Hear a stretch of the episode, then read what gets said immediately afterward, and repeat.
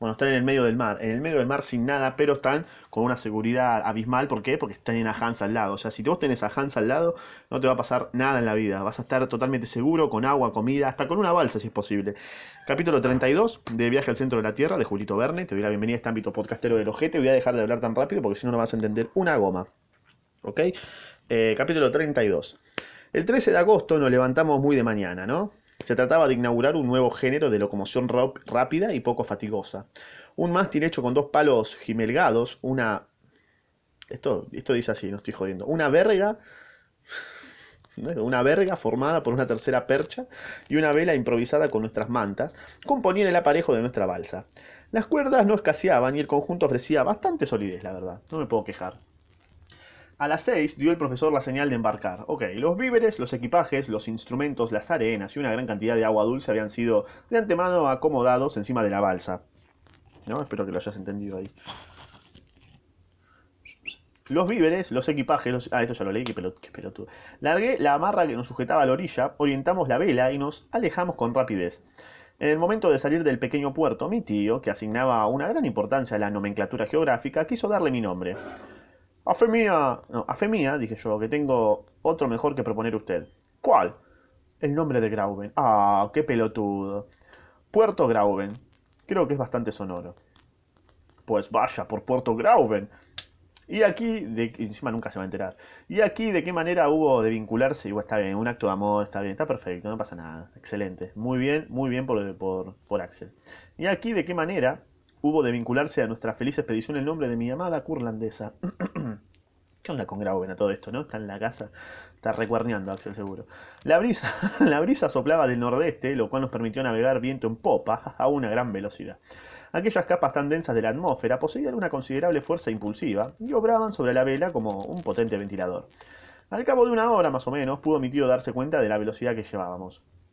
Si seguimos caminando de este modo, avanzaremos lo menos 30 leguas cada 24 horas y no tardaremos en ver la orilla opuesta. Sin responder, fui a sentarme en la parte delantera de la balsa. Ya la costa septentrional se esfumaba en el, se esfumaba en el horizonte. Los dos brazos del golfo se abrían ampliamente como para facilitar nuestra salida. Delante de mis ojos se extendía un mar inmenso, ¿no? Increíble. Grandes nubes paseaban rápidamente sus sombras gigantescas sobre la superficie del agua. Uh, se viene una tormenta duro. Los rayos argentados de la luz eléctrica, reflejados acá y allá por algunas grietas, hacían brotar puntos luminosos sobre los costados de la embarcación. No tardamos en perder de vista la Tierra, desapareciendo así todo punto de referencia, y nos recabió, a no ser por la estela espumosa que tras, que tras sí dejaba la balsa.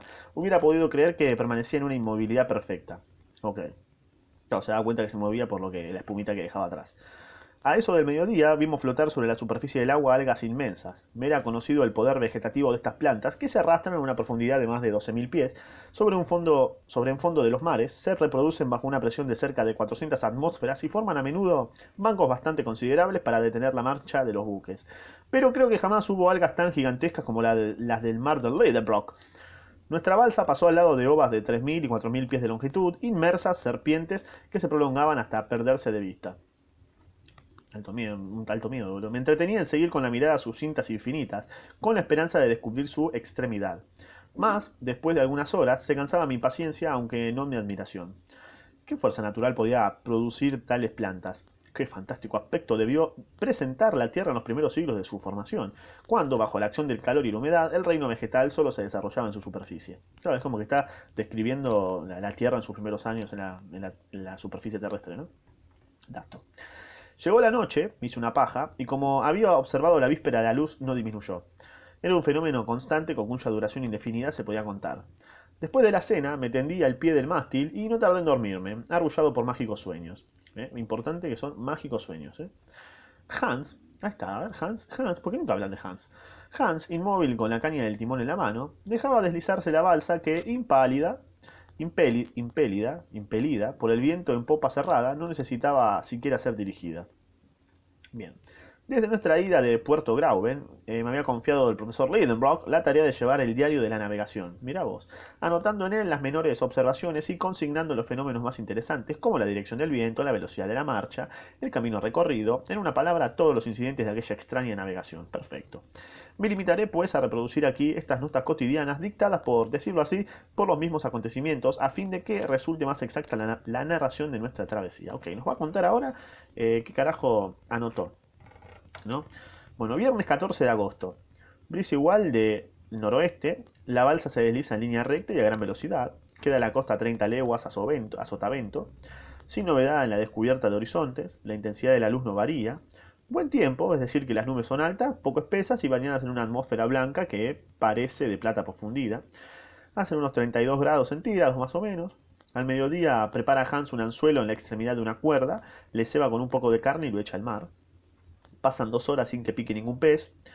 ¿Estarán deshabitados estas aguas? Nada, nada. Se siente una... Sí, los dijo eso. Nada, se siente una sacudida. Hans cobra el, aparejo y saca del agua un pez que pugna con vigor por escapar. ¡Un pez! exclama mi tío. Eh, es, un, es un sollo, exclamé a mi vez. Un sollo pequeñito. ¿Qué es un sollo, amigo? A ver, necesito ver lo que es un sollo. Sollo, a ver. Ah, es como un... Ah, mirá. Gordo como un sollo. ¿Qué sé? Oh, mirá lo que es esto, amigo. Terrible. Es como... Es re largo. Sí, es largo, pero sí, sí, es como una sardina, ponele. Más o menos una sardina, ponele. Eh, es un sollo pequeñito. El profesor examina atentamente al animal y no es de mi misma opinión. Este pez tiene la cabeza chata y redondeada y la parte anterior del cuerpo cubierto por de placas óseas. Carece de dientes en la boca y sus aletas pectorales, bastante desarrolladas, se ajustan a su cuerpo desprovisto de cola. Pertenece indudablemente al orden en que los naturalistas han clasificado al sollo, pero se diferencia de él en detalles bastante esenciales. Mi tío no se equivoca porque después de un corto examen dice, este pez pertenece a una familia extinguida hace siglos ya, de la cual se encuentran restos fósiles de los terrenos devonianos. ¿Cómo? ¿Habremos cogido vivo uno de estos habitantes de los mares primitivos? Sí, y ya, ya ves que estos peces fósiles no tienen ningún parecido con las especies actuales. De suerte que el poseer uno de estos seres vivos es una verdadera dicha para un naturalista. Pero ¿a qué familia pertenece? Eh, al orden de los ganoideos, familia de los cefalospidos, género... ¿En serio? ¿Me, me está diciendo en serio? Género de los terichtics, y sería capaz de jurarlo, sí. Pero estos ofrecen una particularidad que dicen que es privada de los peces de las aguas subterráneas. ¿Cuál? Que son ciegos ciegos. No solamente ciegos, sino que carecen en absoluto de órganos de la visión. No tienen ojos, mira. Miro y veo que es verdad, pero esto puede ser un caso aislado. Seba, Seba el guía nuevamente el anzuelo ah, y lo echa al agua. Bien, en este océano debe abundar la pesca de un modo extraordinario porque en dos horas cogemos una gran cantidad de tebrichtics y de otros peces pertenecientes a otra familia extinguida también, los diptéridos, más cuyo género no puede determinar mi tío porque, bueno, es un ignorante. Todos ellos carecen de órgano de la visión, o sea, ninguno tenía ojos.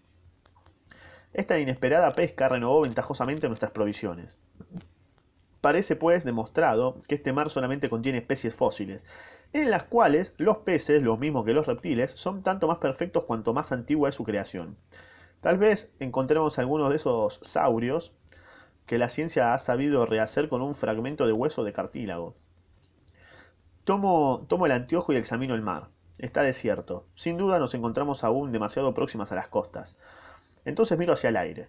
¿Por qué no batirían con sus alas estas pesadas capas atmosféricas esas aves reconstruidas por Cuvier? Los peces les proporcionarían un excelente alimento. Examino el espacio, pero los aires están tan deshabitados como las playas. Mi imaginación, sin embargo, claro, porque yo estoy esperando ver dinosaurios, no sé por qué, soy un pelotudo seguro, pero tengo ganas de ver un dinosaurio, qué sé yo. Flashaba Jurassic Park. Mi imaginación, sin embargo, me arrastra a las maravillosas hipótesis de la paleontología. Sueño despierto. Creo ver en la superficie de las aguas esos enormes eh, quercitos, esas, esas tortugas antediluvianas que semejan islotes flotantes. Me parece ver transitar por las sombrías playas a los grandes mamíferos de los primeros días de la creación, claro. El leptoteiro, encontrado en las cavernas del Brasil, el mericoteiro, mericoteiro, venido de las regiones heladas de Siberia. Más allá, el paquiderno, el paquidermo lofiodón. Paquidermo lofiodón, esto, amigo. Pará, pará, pará. Tengo que buscar un paquiderno No, ¿qué hice? Copiar, a ver. Paquider... No, tengo que buscar un paquiderno sofiolón, amigo. ¿Qué es eso? paquidermo lofiodón. Eh... Ah, pero no me lo muestra. Ni, ni, ni Google sabe lo que es, boludo. Bueno, me aparece viaje al centro de la Tierra justamente y no, no, me pone lo que es. Así que no sé qué carajo es, la concha de tu madre. Ese gigantesco tapir que se oculta detrás de las rocas para disputar su presa al anoploteiro. Animal extraño que participa del rinoceronte, del caballo, del hipopótamo y del camello, como si el creador, queriendo acabar pronto en los primeros días del mundo, hubiese reunido varios animales en uno solo.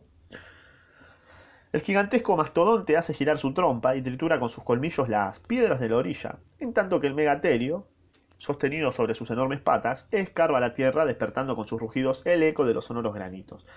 Más arriba, el protopiteco, primer simio que hizo su aparición sobre la superficie del globo, se encarama a, más, las más empinadas cumbres. Más alto todavía, el, el pterodáctilo, de manos aladas, eso sí lo conozco, de manos aladas, se desliza como un enorme murciélago sobre el aire comprimido. Por último, en las últimas capas, inmensas aves, más potentes que el casoar, más voluminosos que el avestruz, despliegan sus amplias alas y van a dar con la cabeza contra la pared de la bóveda de granito. Bien. Todo este mundo fósil renace en mi imaginación. Claro, todo esto se lo estaba imaginando, no es que estaba. ¿eh? Me remonto a las épocas bíblicas de la creación, mucho antes del nacimiento del hombre, cuando la tierra incompleta no era aún suficiente para éste. Mi, mi sueño se remonta después aún más allá de la aparición de los seres animados. Desaparecen los mamíferos, después los pájaros, más tarde los reptiles de la época secundaria y por fin los peces, los crustáceos, los moluscos y los articulados. Los zoófitos del periodo de transición se aniquilan a su vez. Toda la vida de la Tierra queda resumida, resumida en mí, y mi corazón es el único que late en este mundo despoblado. Deja de haber estaciones, desaparecen los climas, el calor propio del globo aumenta sin cesar y neutraliza el del sol. La vegetación se exagera, paso como paso como una sombra en medio de los helechos arborescentes, hollando con mis pasos inciertos las irisadas arcillas y los abigarrados asperones del suelo. Me apoyo en los troncos de las inmensas coníferas, me acuesto a la sombra de los esfenófilos, de los asterofilos, de los licopodios, de los, de los licopodios que miden 100 pies de altura. Los siglos transcurren como días, los siglos transcurren como días. Me remonto a la serie de las transformaciones terrestres. Las plantas desaparecen, las rocas graníticas pierden su dureza, el estado líquido va a reemplazar al sólido bajo la acción de un calor más intenso. Las aguas corren por la superficie del globo, hierven y se volatizan. Los vapores envuelven a la Tierra, que lentamente se reduce a una masa gaseosa, a la temperatura del rojo blanco, de un volumen igual al del Sol y con brillo igual al suyo. En el centro de esta nebulosa, 1.400.000 veces más voluminosa que el globo que ha de formar un día, soy arrastrado por los espacios interplanetarios. El cuerpo se sutiliza, se sublima a su vez y se mezcla como un átomo imponderable a estos inmensos vapores que trazan en el infinito su órbita inflada. ¡Qué sueño! ¿A dónde me lleva? Mi mano febril vierte sobre el papel sus extraños pormenores. Lo, lo, he olvidado todo. El profesor, el guía, la balsa. Haz un boludo. Una alucinación base apoderada de mi espíritu. ¿Qué tienes? me pregunta mi tío. Mis ojos desencajados se fijan sobre él, sin verlo. Ten cuidado, Axel, que te vas a caer al mar. Al mismo... Es un boludo. ¿Se imaginas lo perdía de nuevo? Un tarado. Al mismo tiempo me siento vigorosamente cogido por las manos de Hans. ¡Opa! Hans, eh. A no ser por este auxilio, me habría precipitado en el mar bajo el imperio de mi sueño. ¿Pero es que se ha vuelto loco? pregunta el profesor. ¿Qué ocurre? ¿Estás enfermo? No, he tenido un momento de alucinación. ¿Te imaginas? Estás ahí con, un amigo. Che, ¿estás bien? No, no, que estaba alucinando, perdón, ¿eh? No, no, he tenido un momento de alucinación, pero ya se me pasó, ¿viste? Eh, ¿No hay novedad ninguna?